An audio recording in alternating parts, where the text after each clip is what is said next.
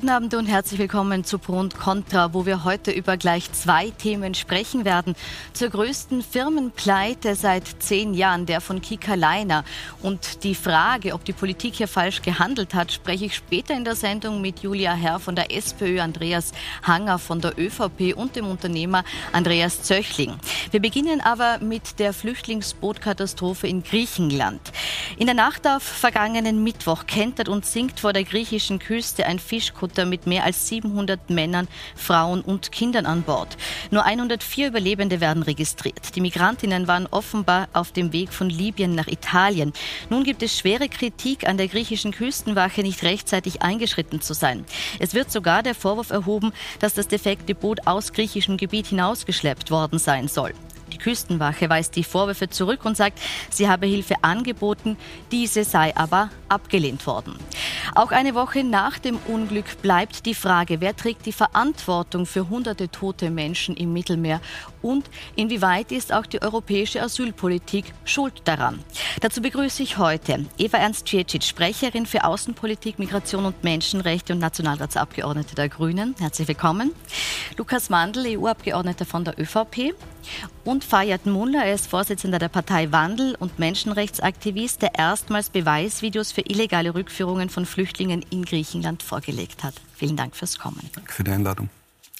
Herr Mandl, wir haben es gerade gesehen. Hunderte Menschen sterben vor der Küste Griechenlands, obwohl die griechische Küstenwache zum einen das Boot schon zwei Tage zuvor registriert hat und auch unmittelbar beim Sinken des Bootes nur geschätzte 200 Meter davon entfernt war.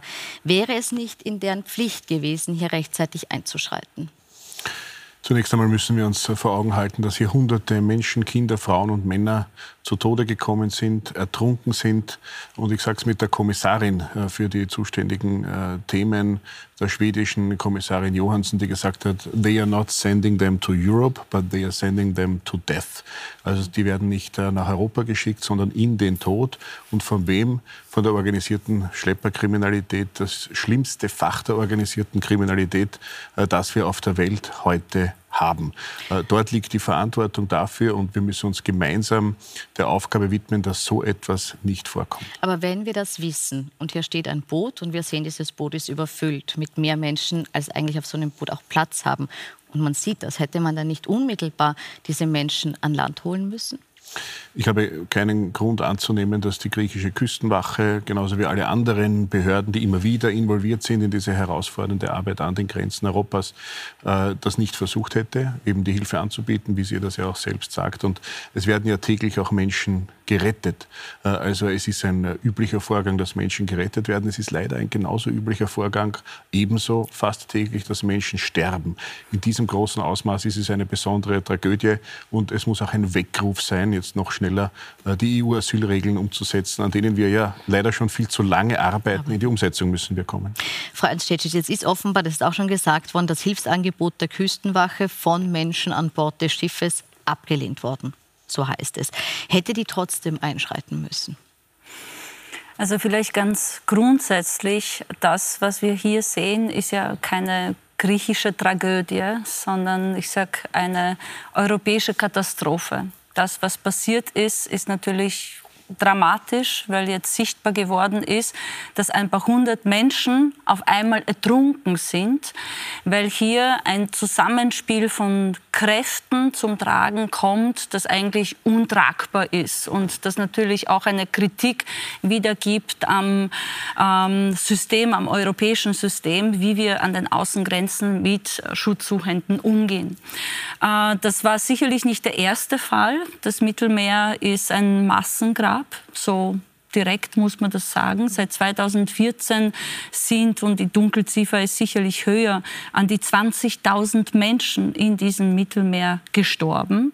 Und man kann sich natürlich jetzt fragen, wer ist dafür verantwortlich? Also die Frage der der Verantwortung ist ja so eine schwierige, weil zum einen haben wir ein System, ein europäisches, das das ermöglicht. Zum anderen haben wir Frontex, das wir bezahlen als Organisation, die genau solche Boote und Schiffe ausfindig machen sollte und es dann der jeweiligen Küstenwache, der Grenz, sozusagen Polizei melden müsste. Und die sind dann in der Ziehung, den Menschen zu helfen. In dem konkreten Fall ähm, muss ich leider sagen, dass mein Vertrauen in die griechische Küstenwache ähm, sehr gering ist. Sie haben uns, so scheint es, auch angelogen, wenn es darum, also weil die Daten werden jetzt ausgewertet und wenn es darum eben geht, dass man, ob man das Schiff sozusagen mit einem Motorschaden oder nicht bewertet, hinausgeschubst hat aufs Meer oder nicht, dürfte es so gewesen sein, dass das Schiff nicht Richtung Italien auf dem Weg war, sondern schon stundenlang gekentert war. Und man hätte ja auch sehen müssen, dass die Menschen in Seenot sind. Und was muss passieren, wenn jemand in Seenot Seenot ist, gerettet werden und nicht noch weiter rausgeschubst. Also wenn sich das bewahrheitet, letzter Satz, dann ist das fahrlässige Tötung von Hunderten von Menschen. Das ist ein sehr gravierender Vorwurf. Herr Muller, jetzt steht eben dieser äh, Vorwurf im Raum, dass es diesen Pushback gegeben hat, also dieses Boot absichtlich noch vom griechischen äh, Küste weggeschoben oder gezogen worden sein soll, also eben ein illegales Zurückdrängen von Flüchtlingen stattgefunden hat. Ist das Ihrer Meinung nach wirklich so offensichtlich oder ist das jetzt ein, ein vorschnelles Verurteilen dieser Küstenwache? Sprache, wenn das behauptet wird. Also prinzipiell hat sich die Geschichte in den letzten Tagen ja sehr, sehr stark verändert und die Aussagen von der griechischen Regierung und von der griechischen Küstenwache haben sich relativ schnell als haltlos erwiesen. Und wir reden da ja von de facto schon überführten Lügnern. Also durch das Video, was ich mit der New York Times veröffentlicht habe, haben wir klar festgestellt, dass das, was die griechische Regierung und die Helene Koskat über die Jahre betreibt und über die Jahre geleugnet hat, dass das die Realität ist, dass Menschen entführt werden und deportiert werden. Und insofern verstehe ich überhaupt nicht, wie man sich jetzt noch immer hinsetzen kann und der vollstes Vertrauen aussprechen kann, bei überführten Lügnern, bei Menschen. Vielleicht, weil Sie jetzt das Video angesprochen haben, schauen wir es uns vielleicht kurz gemeinsam an. Sie können äh, gern, ich würde Sie sogar bitten, dass Sie kommentieren, mhm. weil wir haben das Video, Sie haben uns das ja mitgebracht. Können Sie vielleicht kurz erklären, was man auf diesen Bildern sieht, die Sie ja mitgebracht haben? Genau, das war am Anfang von dem Tag, wo das ganze Verbrechen an dieser Bucht begonnen hat. Da sind zuerst die Menschen ausgeladen worden aus diesem auf Lesbos ist, muss man sagen. Das genau, ist eine andere Lesbos, äh, Look. Also. Von Männern mit Sturmhauben, die die Menschen auf dieses Schnellboot hier bringen Babys, Kinder tragen, als wäre das Gefahrengut vom Körper weg. Wie man hier auch ähm, gut sieht, ähm, das Baby, was er hält. Die Menschen werden hier vorne am Boot zusammengepfercht und müssen sich ähm, auf dem Beiboot oder unter dem Beiboot verstecken. Werden dann hinausgebracht an die Seegrenze zur Türkei. Und hier sieht man sehr gut eben die, dieses bessere Rettungsfloß, was da ausgesetzt worden ist lauter Frauen, Kinder, ein Baby dabei, zwei Männer, Menschen, die alle normalerweise nicht schwimmen können, werden da ausgesetzt, nur um die Flüchtlingszahlen zu drücken, um hier eine Abschreckungspolitik zu betreiben. Herr Mandl, wenn wir das sehen, ist das etwas, was Ihnen, was der EU bewusst ist? Äh, ich bin sehr dankbar für jede Aufklärung und ich habe äh, im ersten Moment, als ich äh, in den Medien erfahren habe von diesem Video, auch an Aufklärung geglaubt und für Aufklärung plädiert. Es gibt auch ein laufendes Verfahren, eine Untersuchung dazu und es gehört alles aufgeklärt und untersucht. Mir ist es wichtig, dass wir die Gesamtsituation beachten und auch sehen, dass das Wurzel dieses Problems dort liegt, wo Menschen Tausende, Abertausende Dollars eigentlich oder Euro zahlen dafür, angeblich nach Europa gebracht zu werden und angeblich in Europa einen Aufenthalt zu bekommen, in Wahrheit aber in den Tod geschickt werden. Ich will nur, dass Sie sich vor Augen halten, die jetzt getöteten Flüchtlinge, durch die organisierte Schlepperkriminalität getöteten, geflüchteten Menschen, die und deren Familien hatten schon bezahlt. Sie sind jetzt in den Tod gegangen und die organisierte Schlepperkriminalität ist wieder um viele Millionen Euro reicher durch diesen Vorgang. Die kümmert es nicht, dass die Menschen sterben. Im Gegenteil, äh, es ist ihnen egal. Und Aber dort was ist mit uns? Die Schlepper, also um die Schlepper geht es nicht. Was ist mit uns? Ich glaub, das Asyl ist das Asyl nennt man zu Recht ein heiliges Recht. Die Europäische Union ist ein Ort, der Asyl gewährt denen, die äh, ein Asylrecht haben, über einen Asylgrund verfügen. Daran arbeiten wir ja gerade, dass die Verfahren schneller laufen, damit der Asylgrund festgestellt werden kann. Gleichzeitig hat die große Mehrheit derer, die kommen, keinen Asylgrund weil sie eben mit falschen Vorstellungen auf den Weg gelockt werden. Deshalb ist es so Aber wichtig, denen, dass wir sind, Aufklärung machen in den Sprachen mhm. der Herkunftsländer. Die Deutsche Welle zum Beispiel ist eine große Medieninstitution, die diese Aufklärung macht in den Sprachen der Herkunftsländer, um dieser Desinformation äh, zu begegnen, die letztlich Menschen in den Tod ja, Also Perspektiven in den Herkunftsländern, also da, darüber äh, würden wir uns, glaube ich, alle einig werden, dass es die braucht, zweifelsohne. Genauso wie wir Konflikte und Kriege beenden müssen und, und, und sozusagen auch vermeiden muss, müssen. Wir sehen gerade erst am, am, am Beispiel von Sudan, wie viele Menschen sich natürlich auf den Weg machen. Aber jetzt grundsätzlich, ich finde, bei dieser Katastrophe wird ja ganz gut sichtbar, dass jetzt am heutigen Weltflüchtlingstag und natürlich bei so einer Anzahl von Menschen ähm, in Europa die Empörung groß ist, zu Recht groß ist. Aber wir brauchen ja gleichzeitig nicht so zu tun, als wäre das das erste Mal und als wäre das nicht etwas Systematisches.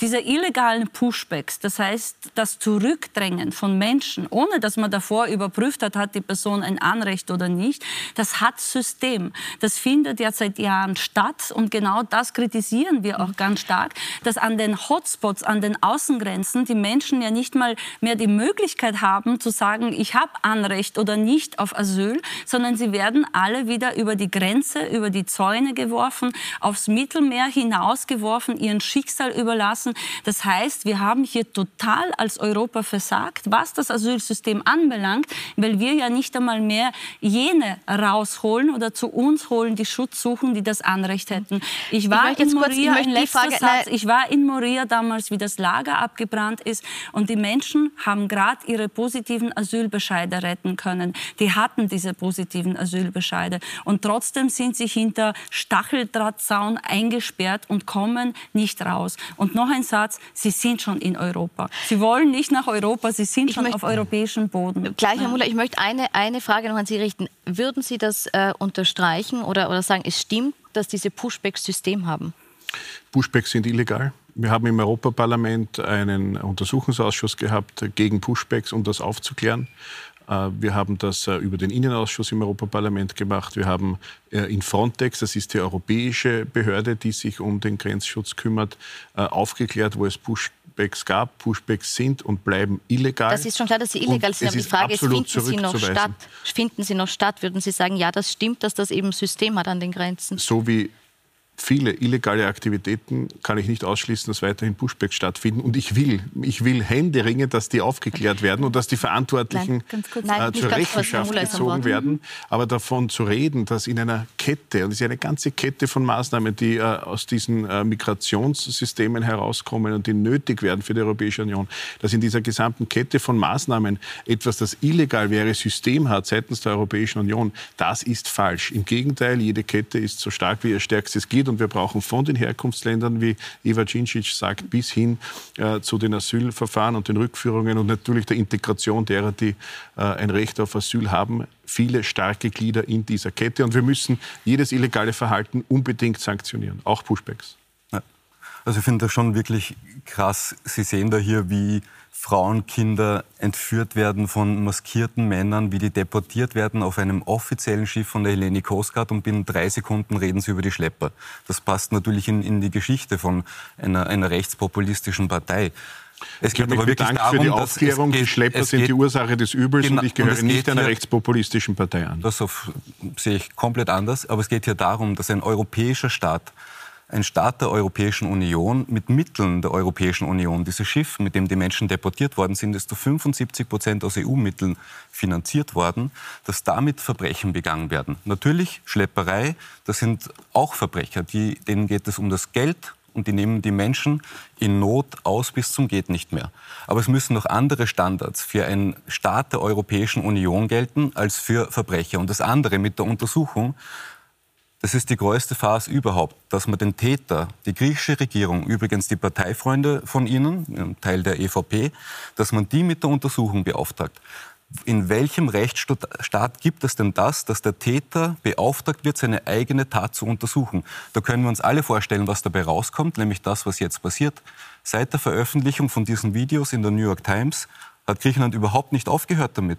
Die entführen weiter und deportieren weiter Menschen. Das ist ihnen völligst egal. Das ist eine Regierung, die Verbrechen nicht nur duldet, die sie beauftragt.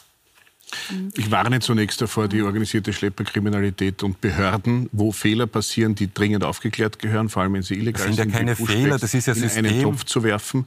Äh, die organisierte Schlepperkriminalität Ich würde jetzt wirklich gerne für die Diskussion darüber, feststellen, dass, dass wir, also so festhalten, dass wir, nicht mehr, dass wir nicht mehr über die Schlepper sprechen, weil ich glaube, die verurteilen wir alle. Ich würde jetzt wirklich gerne die, die ja, aber das sind ja, die Maßnahmen. Schade, also die ja, Maßnahmen müssen vor allem sich gegen die organisierte Schlepperkriminalität Nein, aber, aber ich würde jetzt gerne den Fokus Aber ich gehe gerne darauf ein, dass die Untersuchung erläuft. Jede Behörde hat eine Aufsichtsbehörde Behörde, die Oberaufsichtsbehörde ist die Regierung äh, in einem äh, funktionierenden Rechtsstaat.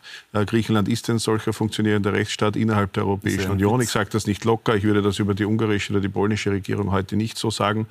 Äh, Griechenland ist auch ein guter Partner in den gerade beschlossenen EU-Asylregeln äh, unter den Innenministern und ich habe überhaupt äh, keinen Grund daran, es gibt auch keinen Beleg dafür, daran zu zweifeln, dass die Untersuchung in irgendeiner Weise falsch läuft. Die Untersuchung ist wichtig und es wird nicht die einzige Untersuchung mhm. sein. Es gab den Untersuchungsausschuss, es wird noch weitere Untersuchungsausschüsse geben. Dafür stehe ich als Parlamentarier besonders ein. Es muss immer auch parlamentarische Kontrolle von Vorgängen Aber Herr Mandl, geben. Angesprochen war jetzt konkret dieses eine Boot, das man hier gesehen hat, das von der griechischen Küstenwache ist und offensichtlich Kinder entgegennimmt und weiterbringt auf eine schwimmende Insel. So jetzt einfach Deshalb habe ich mich bedankt für das Video, weil es der Anstoß war für die Untersuchung, die jetzt läuft. Und, äh, und dann wichtig, reden Sie über die Schlepperei oder ohne einem Staat, der diese Verbrechen Untersuchungen begeht. stattfinden. Bitte werfen Sie nicht Mafia und Behörden eines regulären EU-Mitgliedstaats in einen Topf. Aber nur weil der Behörde Illegal, draufsteht, sehen wir trotzdem, dass Verhalten in einer Behörde werden. gehört aufgeklärt und die Mafia gehört bekämpft. Vor allem, wenn sie Menschen, Kinder, Frauen und Männer in den Tod schickt, wie das in der Vorwoche passiert ja, also ist. Sie können sich beim Label, wie die Organisation heißt, unterscheiden. Sie sehen Verbrechen, dann benennt man das als Verbrechen.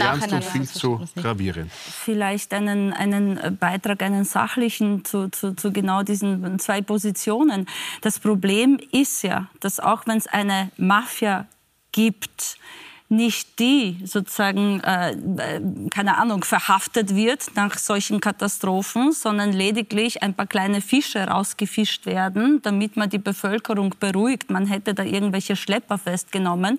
Dabei sind das erfahrungsgemäß selbst bei den großen Schleppern sich verschuldete Flüchtlinge, die genau solche Gefahren dann auf sich nehmen, weil es keine legalen Fluchtrouten gibt. Deshalb das heißt, ist die Aufklärung das heißt, dieses Mafiasystem von mir aus kann ja nur funktionieren, weil wir es nicht schaffen, legale Fluchtwege zu garantieren ja, und weil die Menschen gezwungen werden, auf diese klapprigen Boote zu steigen und einen Schlepper zu bezahlen. Also wenn wir schon über Schlepper reden, dann sollten wir uns anschauen, wie konnte sich so ein System, so ein Kriminelles etablieren. Und das liegt in der Verantwortung wiederum von Europa und den Mitgliedstaaten, wie wir den Außengrenzschutz ausgestalten. Und im Moment herrscht dort weder Ordnung noch Humanität, sondern eben solche Machenschaften von der Küstenwache, von Frontex, von irgendwelchen, ich weiß nicht, in Ungarn sind das Grenzjäger, äh, an, an der belarussisch-polnischen Grenze sind das irgendwelche selbsternannten Hooligans,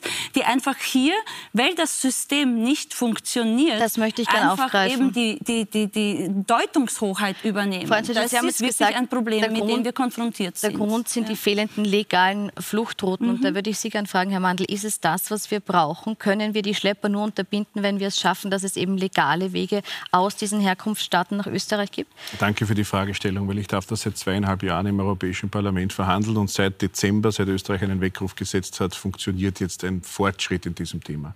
Wir müssen beginnen dort, wo Menschen in den Sprachen der Herkunftsländer darüber aufgeklärt werden, was sie in Europa und vor allem auf dem Weg nach Europa erwartet und was nicht, was ein Asylrecht ist und was auch keinen Asylgrund hergibt.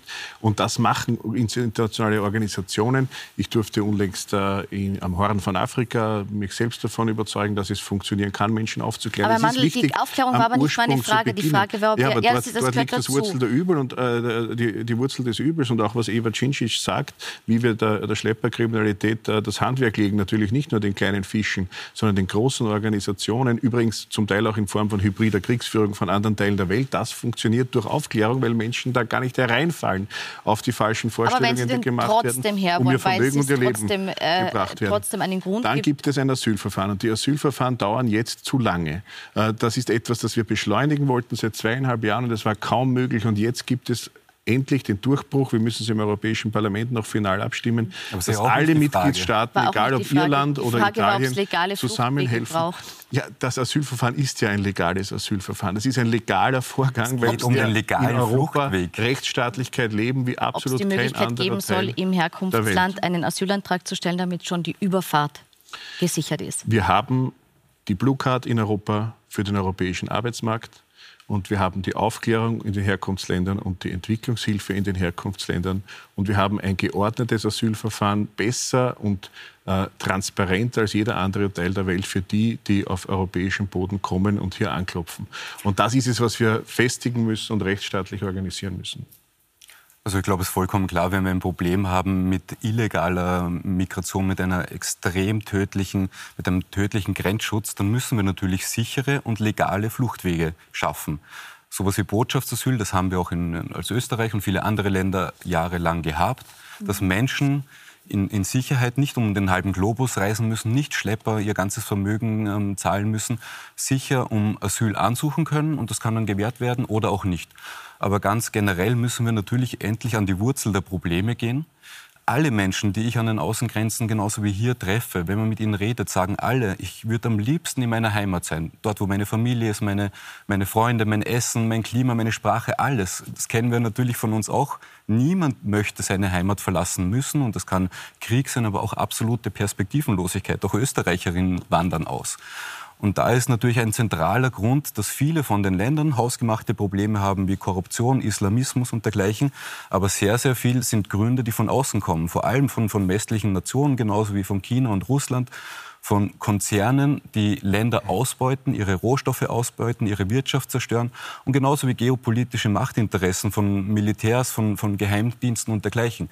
Also wenn wir mal aufhören würden, wirklich diese Länder teilweise in Schutt und Asche zu leben, legen, würden die aktuellen Zahlen der Geflüchteten und Migrantinnen auch wirklich kollabieren. Also die Europäische Union legt überhaupt keinen Teil der Welt in Schutt und Hasche. Das Gegenteil ist der Fall. Die Europäische Union ist die größte Entwicklungshilfeorganisation der Welt.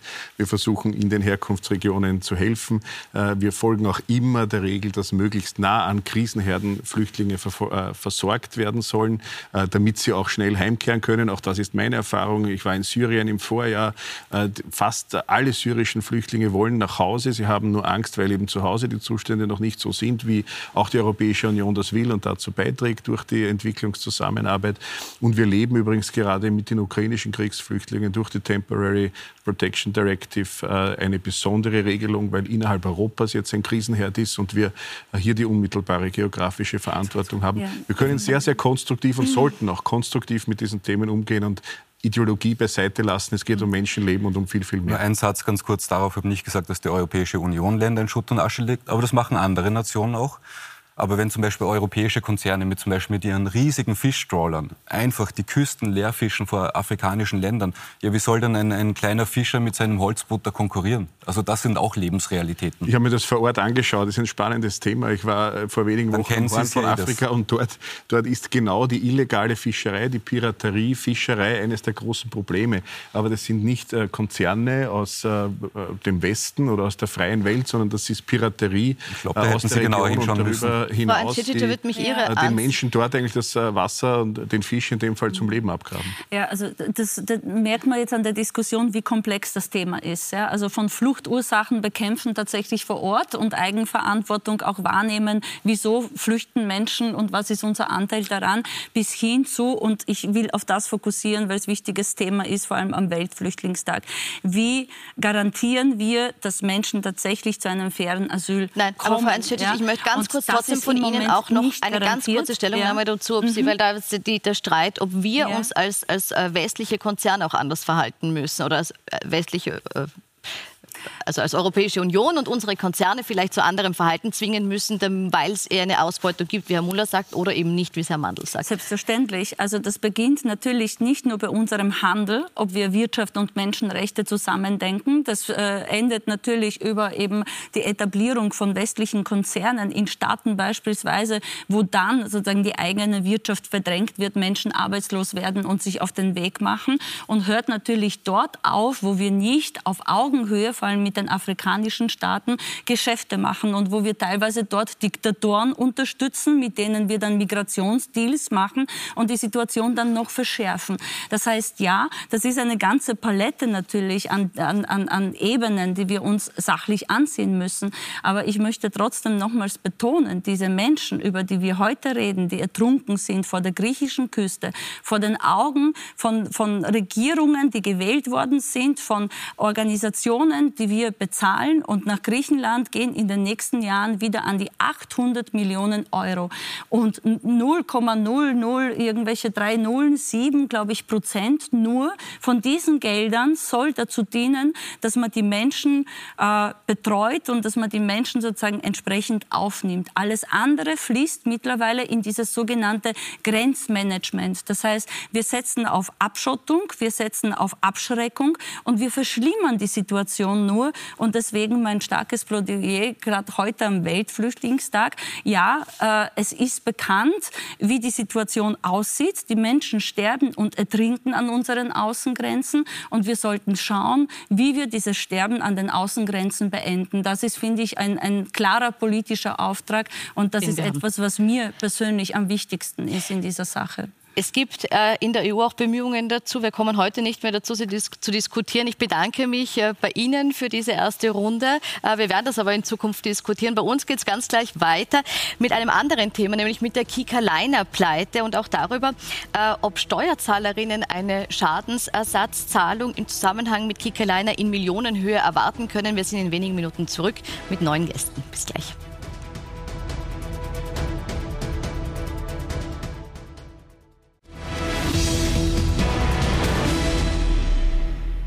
Willkommen zurück bei Pro und Contra, wo es jetzt um die Kika Leine Pleite geht und die Frage, hätte diese verhindert werden können und zahlen wir jetzt alle für die Gewinne von René Benko? Dazu begrüße ich recht herzlich Andreas Hanger, Nationalratsabgeordneter der ÖVP. Guten Abend. Julia Herr, stellvertretende Clubobfrau, Nationalratsabgeordnete der SPÖ. Schönen Abend. Und Stefan Zöchling, Unternehmer und Investor, der unter anderem 2017 versucht hatte, den Leinen der Maria-Hilfer-Straße zu kaufen. René Benko hat damals bekanntlich den Zuschlag bekommen. Herzlich willkommen. Jetzt geht es aber eben nicht um diesen Standort, jetzt geht es um die gesamte Möbelkette und eine Insolvenz, die uns alle betrifft. Leere Regale und mittlerweile ganze Abteilungen ausverkauft. Der Anfang vom Ende bei Kika in Wien-Ottergring. Eine der insgesamt 23 Kika-Liner-Filialen, die Ende Juli für immer schließen. Rund 1900 MitarbeiterInnen werden ihren Job verlieren. Mir tun die sehr leid. Also, und und äh, wer kommt wieder davon? Der Benke mit seinen Millionen. Ich weiß nicht, was da gespielt worden ist, dass das so verläuft. Da, ganz, da muss er schon was gewusst haben von Insolvenz oder sonst was. Manche werden reich durch sowas und andere verlieren ganz viel. Zu den Verlierern der Pleite zählen nicht nur das Personal, sondern auch die SteuerzahlerInnen. 42 Millionen Euro an Steuerschulden soll die Möbelkette angehäuft haben. Dabei wird der Investor René Benko vor fünf Jahren noch als großer Retter tausender Arbeitsplätze gefeiert. Die türkisblaue Regierung unter Sebastian Kurz unterstützt damals die Übernahme der angeschlagenen Kika-Liner-Gruppe durch den Milliardär. Heute dürfte René Benko jedenfalls als großer Gewinner aussteigen. Laut dem Nachrichtenmagazin Profil soll der Verkauf der Möbelhausimmobilien bis zu 300 Millionen Euro Gewinn abgeworfen haben. Und das nicht einmal zwei Wochen vor der Pleite. Was man sich bei Kickerliner ganz sicher anschauen wird müssen, ist, ist in den letzten Monaten schon ein Zustand da gewesen, wo, die, äh, wo das Unternehmen materiell insolvent war, überschuldet äh, gewesen ist.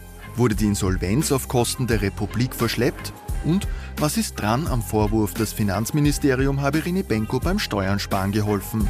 René Benko, die Signer-Gruppe und Eduard Müller, der ehemalige Sektionschef im Finanzministerium, bestreiten jedenfalls alle Vorwürfe. Es gilt die Unschuldsvermutung. Was bleibt, sind viele offene Fragen. Besonders kritisch zu diesem Verkauf hat sich die SPÖ geäußert. Frau Herr, ganz konkret jetzt, wer hätte denn in diesem Prozess angefangen von der Übernahme 2018 von mhm. René Benko äh, von, der, von der Gruppe, bis heute anders agieren müssen?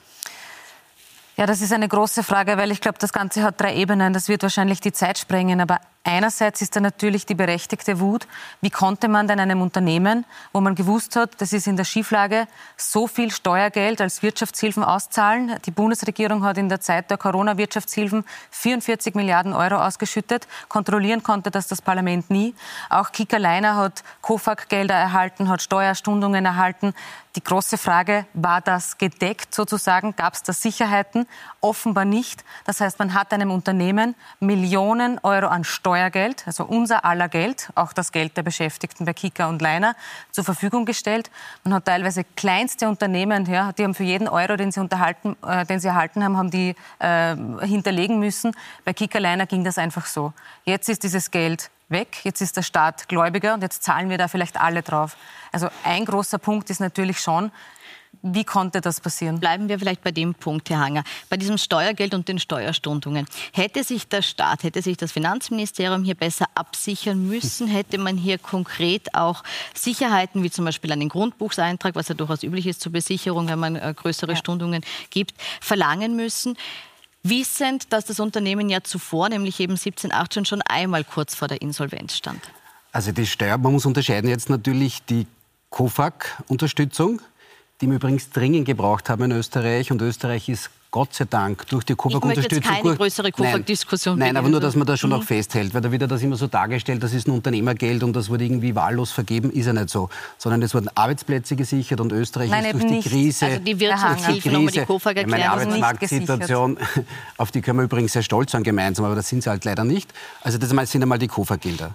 Und wie jedes andere Unternehmen auch, hat natürlich auch kleiner Kicker hier um Unterstützung angesucht, weil es Lockdowns gegeben hat. Man hat natürlich zu diesem Zeitpunkt auch bekannt geben müssen, ob man in einer finanziellen Schieflage ist oder nicht. Das muss man sich noch genau anschauen. Aber natürlich hatte auch das Unternehmen Leiner Kicker ein Recht darauf, hier Unterstützung zu bekommen, um durch die Krise zu kommen. Und das zweite Thema ist die Frage der Steuerstundung. Wieso hat man Stundungen gemacht? Weil man die Unternehmen, weil man den Unternehmen zusätzlich Liquidität geben wollte, damit sie leichter durch die Krise kommen. Und es ist halt so, dass man, wenn man diese Steuer Steuerstundungen gibt, gibt man Liquiditätsunterstützung. Jetzt fordert man im Nachhinein Sicherheiten. Für, für, für Umsatzsteuer hat es natürlich nie Sicherheiten gegeben, weil es ja log auch logisch nicht erklärbar wäre. Weil es ist eine Bonitätsunterstützung und wenn ich dann zu meiner Hausbank wieder gehen muss und mir quasi eine Bankgarantie organisieren muss, dann führt sich ja das an und für sich das Instrument ad absurdum. Führt und sich das mal, ad absurdum? Hätte Nein, man das nicht gesichert können? Also es hat bei Kickerliner ganz vielen äh, Immobilien gegeben, also da hätte es an Sicherheit noch viel zu holen gegeben und natürlich hätte man das tun müssen, weil jetzt Jetzt sind diese Steuermillionen sozusagen weg und der Staat ist Gläubiger. Liebe Frau Kollegin, also, dann haben Sie sich mit der Struktur nicht nein. auseinandergesetzt. Sie wissen doch ganz genau, dass es zwei Unternehmen sind. Das eine ist die Immobilien GmbH und das andere ist ja. die Handels GmbH. Und die Steuerstundung hat die Handels GmbH bekommen. Und für eine Steuerstundung war es überhaupt noch nie der Fall, dass hier entsprechende Sicherheiten zu hinterlegen sind, was ja auch im Sinne, ich muss mir dann eine Bankgarantie holen, muss einen Grundbuchseintrag machen, alleine das in der Abwicklung. Und das Modell hat übrigens auch sehr, sehr gut funktioniert. Die Mehrwertsteuer ist natürlich in, in zu 99 Prozent dann wieder Darf an den Staat. Ich nur noch einen Satz dazu sagen. Wir haben insgesamt siebenmal eingebracht Anträge als SPÖ in den Nationalrat, wo wir gesagt haben, diese vielen Steuergelder, die da fließen, auch an Wirtschaftshilfen, sollen an Arbeitsplatzgarantien gebunden sein. Wir haben das, ich habe es nachgezählt, an sieben Anträgen eingebracht. Siebenmal wurde das von der Bundesregierung niedergestimmt. Man hätte sämtliche Förder, Fördersummen von Anfang an schon anders Liebe gestalten Frau Kollegin, sollen, also damit ehrlich, nicht nur Gewinne von Unternehmen teilweise auch ermöglicht worden sind, sondern die Beschäftigten auch mit abgesichert werden. Sie haben keine Ahnung von Wirtschaft. Es gibt Aha, in einer freien Marktwirtschaft keine Arbeitsplatzgarantien, weil man sich am Markt bewegen muss. Man muss leistungsorientiert sein, man muss wettbewerbsfähig sein, dann ist man erfolgreich. Sie wissen doch ganz genau, dass in der Kommunismus der Maximus... Aber auch kein, gibt's auch kein Steuergeld. Wirtschaftshilfen kann man an die Bedingungen knüpfen, die man will. Man hätte auch sagen können, dass beispielsweise keine Boni ausgezahlt werden an Manager. Das ist ein anderes Thema. Sie verwechseln gerade wieder die Nein, das Themen. war auch das ist, eine Bedingung. Ein Alles möglich gewesen. Haben Sie Nein, abgelehnt. Das ist ein ganz anderes Thema wieder. Sie haben gerade gesprochen davon, dass Unternehmen Arbeitsplatzgarantien geben müssen. Man hat sich am Markt zu bewegen und man muss erfolgreich sein, dann kann man Arbeitsplätze so, Jetzt würde ich gerne Herrn Zöchling auch in die Diskussion reinholen. Sie streiten zwar vortrefflich, aber er ist auch da. Herr Zöchling, äh, Herr Zöchling, ist hier mit dem Steuergeld zu leichtfertig umgegangen worden? Hat man hier Unternehmen, ganz konkret Kickerliner, Geld gegeben, zu leichtfertig und damit den Steuerna äh, Steuerzahlern hiermit jetzt einen Nachteil verschafft?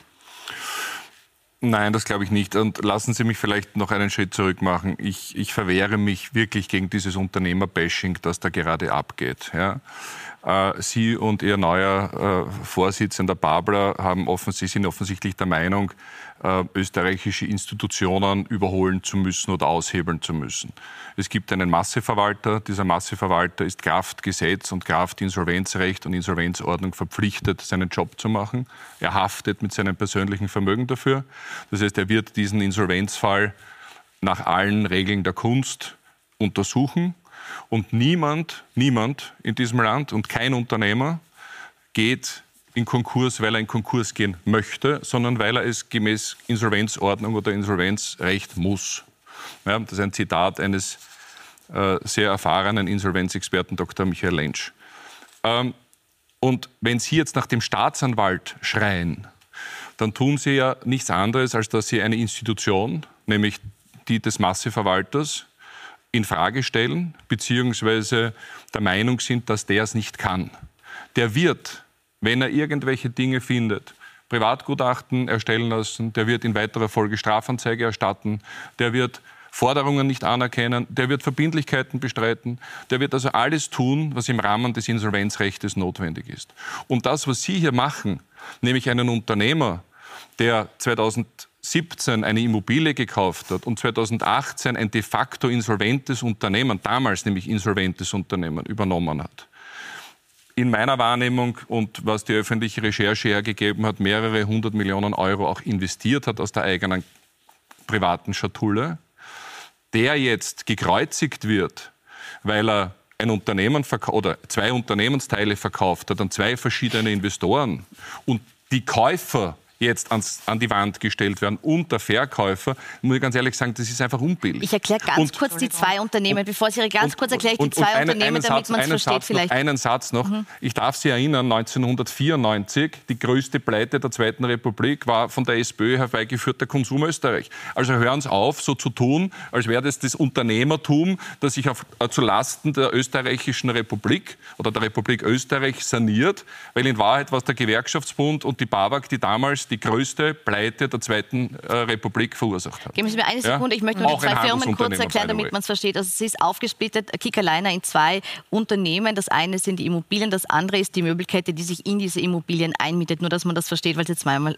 angesprochen war, dass es zwei Und Unternehmen sind. Einen Satz noch, weil Sie Dinge behaupten, die einfach nicht stimmen. Kein Unternehmer in diesem Land, der eine KOFAG-Förderung bekommen hat, keiner, ja, musste, musste irgendeine Sicherheit hergeben. Keiner. Es geht um die Stundungen. Ja, es, auch, aber auch bei der Stundung ist, nicht. Das ist einfach nicht wahr, was Sie da behaupten. Das stimmt einfach nicht. Es stimmt nicht. Sie haben keine Ahnung. Es stimmt nicht. Erstens darf ich Ihnen sagen, vielleicht bleiben wir in diesem Jahrhundert. Also Sie haben da jetzt gerade von 1993 gesprochen, da war ich ein Jahr alt. Also ja, bevor Sie hier aber ich war 25 und habe die erste große Unternehmenspleite dieses Landes erlebt und zwar herbeigeführt von darf Ihrer ich Ihnen Partei. Sagen, bleiben wir trotzdem jetzt es bitte gibt bei jetzt der Unternehmenspleite. 1900 Beschäftigte, die gerade den Job verloren haben. Natürlich die haben morgen einen neuen Recht. Job haben aufgrund der Arbeitsmarktsituation. Das ist überhaupt nicht klar. Natürlich. Sie sitzen hier. Nein. Der Punkt ist, man muss sich anschauen. Jemand, der beispielsweise äh, bei Kickerliner eine Küche geplant hat, kann jetzt nicht automatisch verschoben werden und sagen, na, geh halt in eine, andere, in eine andere Stelle vom Handel. Es gibt viele, die waren kurz vor der Pension. Es gibt viele, die waren auch krank. Es wird auch bei diesen 1900 Menschen Härtefälle geben, was schwer sein wird, ja, vielleicht einen neuen Job zu finden. Ausgleich, der die übernimmt und die weiterfinanziert. Okay, schauen Sie, Ihnen sind diese Beschäftigten ganz offensichtlich, nein, Sie tragen nein, das äh, Nein, aber Sie verdrehen einfach die Dinge, weil Sie ahnungslos sind. Das ist mein Problem in der Diskussion. Lassen Sie bleiben respektvoll ich bin ganz im Umgang. respektvoll. Ja, na ja, gut, bin ganz gut. Und ich glaube, dass auch wenn Sie jetzt sagen, da hat sozusagen die Staatsanwaltschaft nichts verloren, die ermittelt ja schon. Es gibt ja rund um diesen Kauf, den Sie jetzt sozusagen positiv hervorheben, da gibt es jetzt zum Beispiel Mails von Mitarbeitern aus dem Finanzministerium, Ja, die damals schon geschrieben haben, man versteht nicht, warum man hier Rene Benko so entgegenkommt. Ja? Angeblich musste der auch seine Steuern nicht zahlen, angeblich gab es da wieder Stimmt ja einen nicht. Sie behaupten schon wieder Das Dinge. Herr lassen Sie, nein, Lass lassen Sie das- Frau ich habe Herr das genau kurz, ja, Sie ist können aber bitte vorher Unterstellung, kurz die kenne ich seit ausreden lassen. Nein, die habe ich satt. Gut, Sie können gleich darauf reagieren, aber lassen Sie bitte Es ist ein Herr den Fakt, Satz dass ein Mail sprechen, vorliegt. können Sie können Sie. das bestreiten. Das liegt vor. Das werden Sie wahrscheinlich auch kennen. Da hat ein Mitarbeiter aus dem Finanzministerium geschrieben, man versteht nicht, warum man sich so für Rene Benke einsetzt. Es war ja damals schon, wir sind im Jahr bitte. 2018. Herr Hanger, Ja. lassen Sie dieses Zitat bitte zu Ende und dann können Sie klar, reagieren. dass es dem Rene Benko nur um die Immobilien geht, dass er die haben will und nicht um die Beschäftigten. Das schreibt ein Mitarbeiter sozusagen Und dokumentiert. stimmt's. Und deswegen stimmt's. Es war, damals gab es schon kritische Stimmen, die gesagt haben, Rene Benko ist doch eigentlich, eigentlich ein Immobilienmanager. Was ist, wenn der nur Interesse an den Immobilien hat? Die hat er jetzt letztlich auch um 300 Millionen Euro gut verkauft. Sie, die die, die Signa-Gruppe spricht auch ganz offiziell von einem guten wirtschaftlichen Ergebnis. Ja, also die freuen sich über die aktuelle Situation, die entstanden ist. Nur hat man sozusagen, was äh, lukrativ war, aus dem Unternehmen herausgeholt. Das hat man um viel Geld verkauft. Den restlichen Teil, der nicht so lukrativ war, das operative Geschäft und die Beschäftigten, die schickt man jetzt in Insolvenz und verursacht damit natürlich für den Mhm. Steuerzahler Kosten. Ja? Also das wird jetzt abgeschoben wieder in die öffentliche Hand. Die Immobilien, die hat man sich herausgepickt, der Rene Benko auch sich selbst. Wenn wir an den großen Flagship-Store denken in der Maria-Hilfer-Straße, der wurde damals um 60 Millionen Euro wurde die Liegenschaft gekauft. Später wurde sie dann um 95 Millionen Euro ins Grundbuch eingetragen. Das sind alles Fakten. Entweder da ist eine Wertsteigerung in wenigen Wochen von mehr als 30 Millionen Euro passiert oder hat vielleicht dieses Grundstück sogar unter dem Marktwert gekauft. Also, da sind Gut, viele Herr Fragen ich offen und Jetzt darf jetzt bitte erst Herr Hanger reagieren, dann Herr Zöchling, weil sonst kriege ich da ein Problem. So, Herr Hanger. Ich muss zugeben, ich reagiere da immer ein bisschen emotional, weil ich dieses Muster jetzt seit Jahren kenne.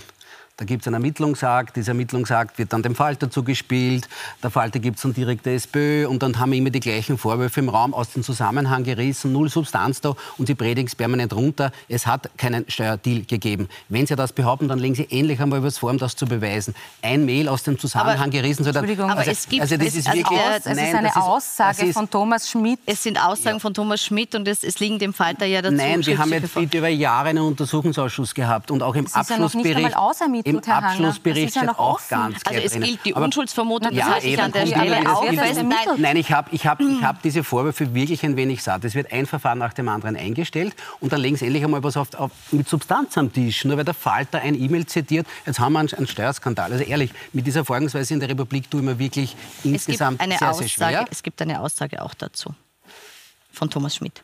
Ja, das ist wieder ein ganz anderer Themenkomplex, den die das Frau ist, Herr das ist der Themenkomplex. Ja, aber dann sollen endlich einmal ausermittelt werden und die Fakten auf Ja, aber den das Tisch. passiert ja. Die Wirtschafts- und Und Sie wissen ganz genau, Korruptionsstaatsanwaltschaft Thomas Schmidt will den gerade. Grundlagenstatus, diese Debatte, aber ich glaube, die haben wir eh schon hundertmal geführt, das sollten wir jetzt außen vor lassen. Mich ärgert nur immer wieder dieser Vorwurf und den weise ich einfach vehement zurück, wie ich das schon lange Zeit mache. Ich würde nur bitten, wenn wir die ganze Causa Kickerleiner thematisieren, dann sollte man seriös diskutieren. Aber das Und- versuchen wir ja, Herr Hager, ja, das versuchen wann- wir. wann- und wann was das halt hier jetzt als Beispiel genannt wurde, war zum Beispiel, dass das eben gekauft wurde für 60, eingetragen für 95. Das sind natürlich Differenzen, die auffällig sind. Herr Zöchling, vielleicht möchten Sie dazu auch was sagen. Sie waren Mitbieter in diesem Verfahren. Naja, also dass, ähm, dass im Zweifel eine, eine Bank oder jemand, der sich, ähm, der sich einen, einen Wert besichert, den höher besichert, als, es, als die Immobilie wert ist, das ist ja auch, auch nichts Neues. Ja? Oder wenn Sie heute ein Haus kaufen um eine Million Euro, dann... Aber äh, was hätten Sie geboten oder was haben Sie geboten dafür, wenn Sie Ähm, das sagen möchten hier? Ich habe damals, ich hab damals offensichtlich äh, ähnliche Beträge geboten, aber ich war in der Geschwindigkeit nicht so schnell wie der Herr Benko, der das eben über Weihnachten und Neujahr zustande gebracht hat. Das habe ich nicht geschafft. Aber ähnlich, da ist eine große Da wurde Differenz extra zwischen das, den äh, 60 Amt und den ausgesperrt. 95. Ja, ich sage Das ist Ihnen was, es wurde nicht extra das Amt aufgesperrt, sondern ich möchte... aber der Behauptung, die nicht stimmt. Lassen Sie mal... Naja, Na, Hanger, Es ist- Zöchling auch. Es ist, es ist schon auch eine Tatsache und die kann man auch positiv einmal erwähnen. Ich habe sie letzte Woche selber erlebt. Es gibt tatsächlich Ämter, die ganz schnell arbeiten, ohne dass man dort interveniert.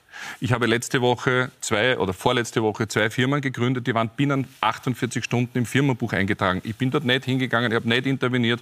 Also es gibt Gott sei Dank nach bestimmten Verwaltungsreformen der letzten Jahrzehnte Institutionen, die schnell Ich nehme an, das war beim Kauf der Sperrbank, diese schnelle Abwicklung. die waren, die waren einfach schnell. Da ist nichts. Da ist nichts Böses passiert. Es ist, auch, es ist auch das Grundbuch per se, wenn Sie eine private Liegenschaft kaufen, ganz schnell, insbesondere wenn es darum geht, dass das zum Beispiel zum 30.06., zum 30.09. oder zum 31.12. passiert.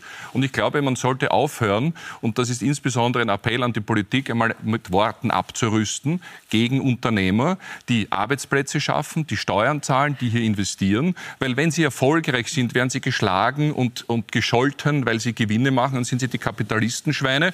Und wenn sie in Konkurs gehen, weil etwas nicht funktioniert, dann sind bleiben? sie, da, ich bin ganz sachlich, das ist ja Ihre Diktion.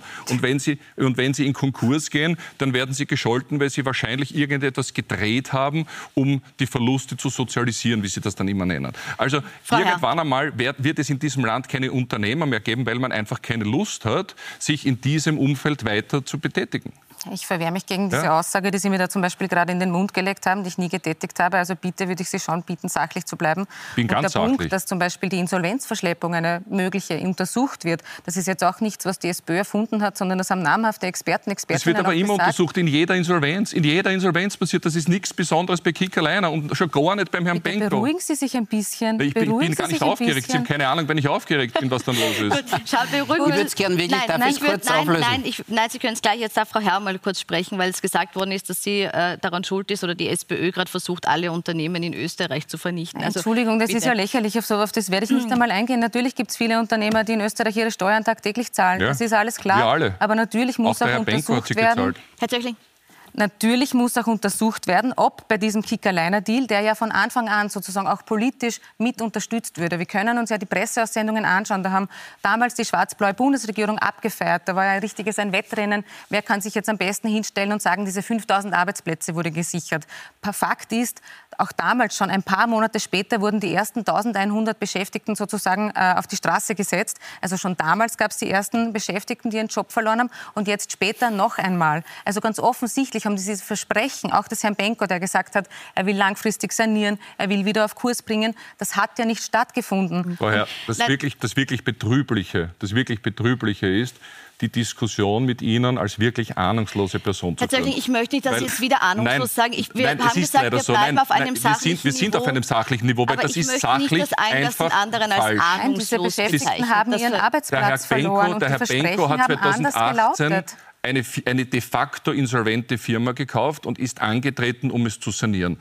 In jeder Sanierung haben Sie ein paar Monate Zeit, um herauszufinden, ob, sie zu, ob zu viele Mitarbeiter übernommen wurden, ob man welche abbauen muss, ob man Filialen schließen muss und, und, und. Das ist zum Beispiel auch passiert bei Schlecker, bei Forstinger, bei, vielen, bei Palmers, bei vielen anderen Filialisten ist das ganz genauso passiert, weil es Sanierungsfälle waren. Gut. So, da ist nichts Böses daran. Und wenn man das versucht, dann kommt, Entschuldigung, dann kommt Corona. Dann hat man die nächste Krise zu überwinden. Dann kommt die Ukraine mit Verdoppelung oder Verdreifachung der Energiepreise, einer galoppierenden Inflation, die dazu führt, dass Menschen und eines Bankenpaketes, wo Menschen aufgrund der Eigenkapitalunterlegungen keine Häuser, keine Wohnungen und sonst keine Investitionen mehr tätigen, keine Küchen mehr kaufen, keine Wohneinrichtungen mehr kaufen und, und, und. Also kann man sich auf einem A4-Zettel ausrechnen, wann das vorbei ist in der Branche. Das ist, das ist die ganze Wahrheit. Und da ist nichts Böses daran zu finden, außer dass man einen Insolvenzverwalter und Masseverwalter seine Arbeit machen lassen sollte und nicht von einem Bürgermeister aus Dreskirchen Zurufe braucht. Jetzt wiederholen Sie sich, Herr Zöchling, jetzt möchte ich Herrn Hanger fragen. Die ersten 1000, das hat vorher gesagt, die ersten 1000 äh, Mitarbeiter sind vor Corona schon, äh, äh, haben ihren Job verloren. Jetzt hat äh, hat Sebastian Kurz äh, René Benko als großen Retter von 5000 Arbeitsplätzen gepriesen. Hat er sich da schlicht verschätzt, wenn er das so äh, zelebriert hat, dass er den Retter gefunden hat? Ich möchte dann die, die Geschichte noch kurz auflösen, auch weil ich ein bisschen Brückenbau noch will. Aber das Wichtigste, das man einmal festhalten muss, Arbeitsplätze kannst du nur dann sichern, wenn du gesunde Unternehmen hast. Und offensichtlich die Leiner Kicke Gruppe, der Handelsbereich, war defizitär, als schon Benko übernommen hat.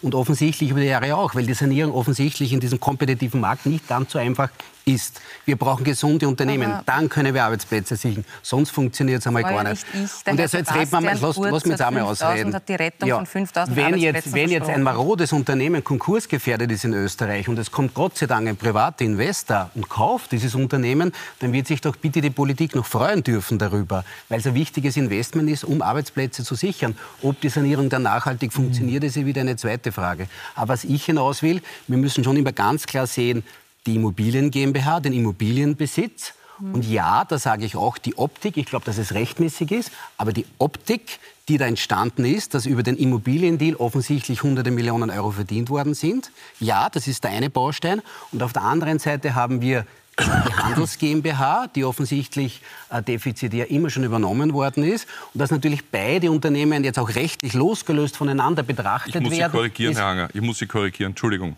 Weil zwischen einen Kaufpreis zurückbekommen, den man selber gezahlt hat. Ja, der Herr Benko hat ja 2018 der Steinhoff-Gruppe auch irgendwelche 450 oder 500 Millionen Euro gezahlt. Ja, das heißt, wenn er jetzt 300 zurückbekommen hat, hat er nichts verdient, sondern da hat er wahrscheinlich 200 Millionen verloren. da, müssen, da, müssen, wir das einmal klarstellen, ja, aber so. medial wird die Zahl immer Naja, aber deswegen muss man mal sagen, was ist der Kaufpreis gewesen, was hat er jetzt bekommen und was hat er noch hineingesteckt. Also ich würde und was hat er verdient in der Zeit, müssen wir uns auch Ich würde behaupten, er hat nichts verdient, sondern er, dieses Investment war wahrscheinlich eines seiner schlechteren, ist meine Unterstellung. Und warum glauben Sie, spricht die Gruppe dann von einem guten Geschäft? Ich glaube, dass das ein Selbstmarketingzweck ist in Zeiten einer, einer, einer Krise, wo sie Banken stillhalten müssen, wo sie Banken beruhigen müssen, wo es um die Zufuhr von Liquiditäten geht, wo man sich von Immobiliengeschäften noch trennt und wo man eine offensichtlich strategische Entscheidung getroffen hat, sich aus dem österreichischen Möbelmarkt zurückzuziehen. Ja. ja. ja ich sehe das alles anders. Ich glaube, was wir, und da wird jetzt viel Gegenwind kommen, aber ich spreche es jetzt trotzdem aus, ich glaube, dass man sich diese Geschäftspraxis, dass man sozusagen in ein Unternehmen einsteigt, wo man weiß, ähm, das ist sozusagen steckt in Schwierigkeiten, dann holt man sich den lukrativen Teil raus und den Rest schickt man in die Insolvenz und übergibt man auch natürlich Kosten damit dem Steuerzahler, der Steuerzahlerin, dass man so eine Praxis für die Zukunft unterbinden muss. Man könnte natürlich auch beim Insolvenzrecht ansetzen und das so umgestalten, dass so eine Praxis in Zukunft nicht mehr möglich ist oder zumindest erschwert wird. Weil natürlich bleibt jetzt für die Beschäftigten, ja, die wissen jetzt nicht, wie es weitergeht und die werden nicht alle sofort einen Job finden. Und das war nur zynisch, was Sie da gesagt Nein, haben. Das war gar nicht zynisch. Das ist Ganz die kurze, ganz kurze Antwort von Herrn Hanger. Ja oder nein? Dass man so etwas für die dafür, Zukunft verhindert. Sind Sie auch dafür, dass man es da so nachschärft, dass sowas nicht mehr passieren kann? Also man muss jetzt einmal dazu sagen, die Frage Nein, kann, man nicht, naja, die kann man nicht beantworten ja, in aller Kürze. Da muss ich es jetzt abdrehen, okay. wir sind schon drüber. Ja Na, oder nein? Also ich bin dafür, dass die, die Finanzprokuratur, der Masseverwalter sich das im Detail anschaut, die Geschäftsbeziehung zwischen den beiden Unternehmen, aber nachschärfen. Wir haben eigenständige rechtliche äh, Rechtspersonen, das sehe ich nicht. Aber das ist ja ein Geschäftsmodell, das macht ja auch der Herr René Benko nicht zum ersten Mal. Wenn wir Deutschland und Karstadt uns beispielsweise anschauen, da ist leider genau dasselbe passiert. Solche Praxen müssen unterbunden werden. Sie finden, dass die ÖVP findet es nicht Herr Zöchling? Ich glaube, dass das Insolvenzrecht und das Strafrecht ausreichend Möglichkeiten bieten, Menschen zu verfolgen, die etwas Unrechtes tun. Das wird auch in dem Fall passieren, sollte das so sein. Und wir brauchen keine Politiker, die der Staatsanwaltschaft zurufen, was sie zu tun haben. Politiker definieren, was Unrecht ist. Gut, mhm, genau. ich bedanke mich bei Ihnen Glauben für die Sie? Diskussion und wünsche Ihnen noch einen schönen Abend auf Plus 4 und Plus 24.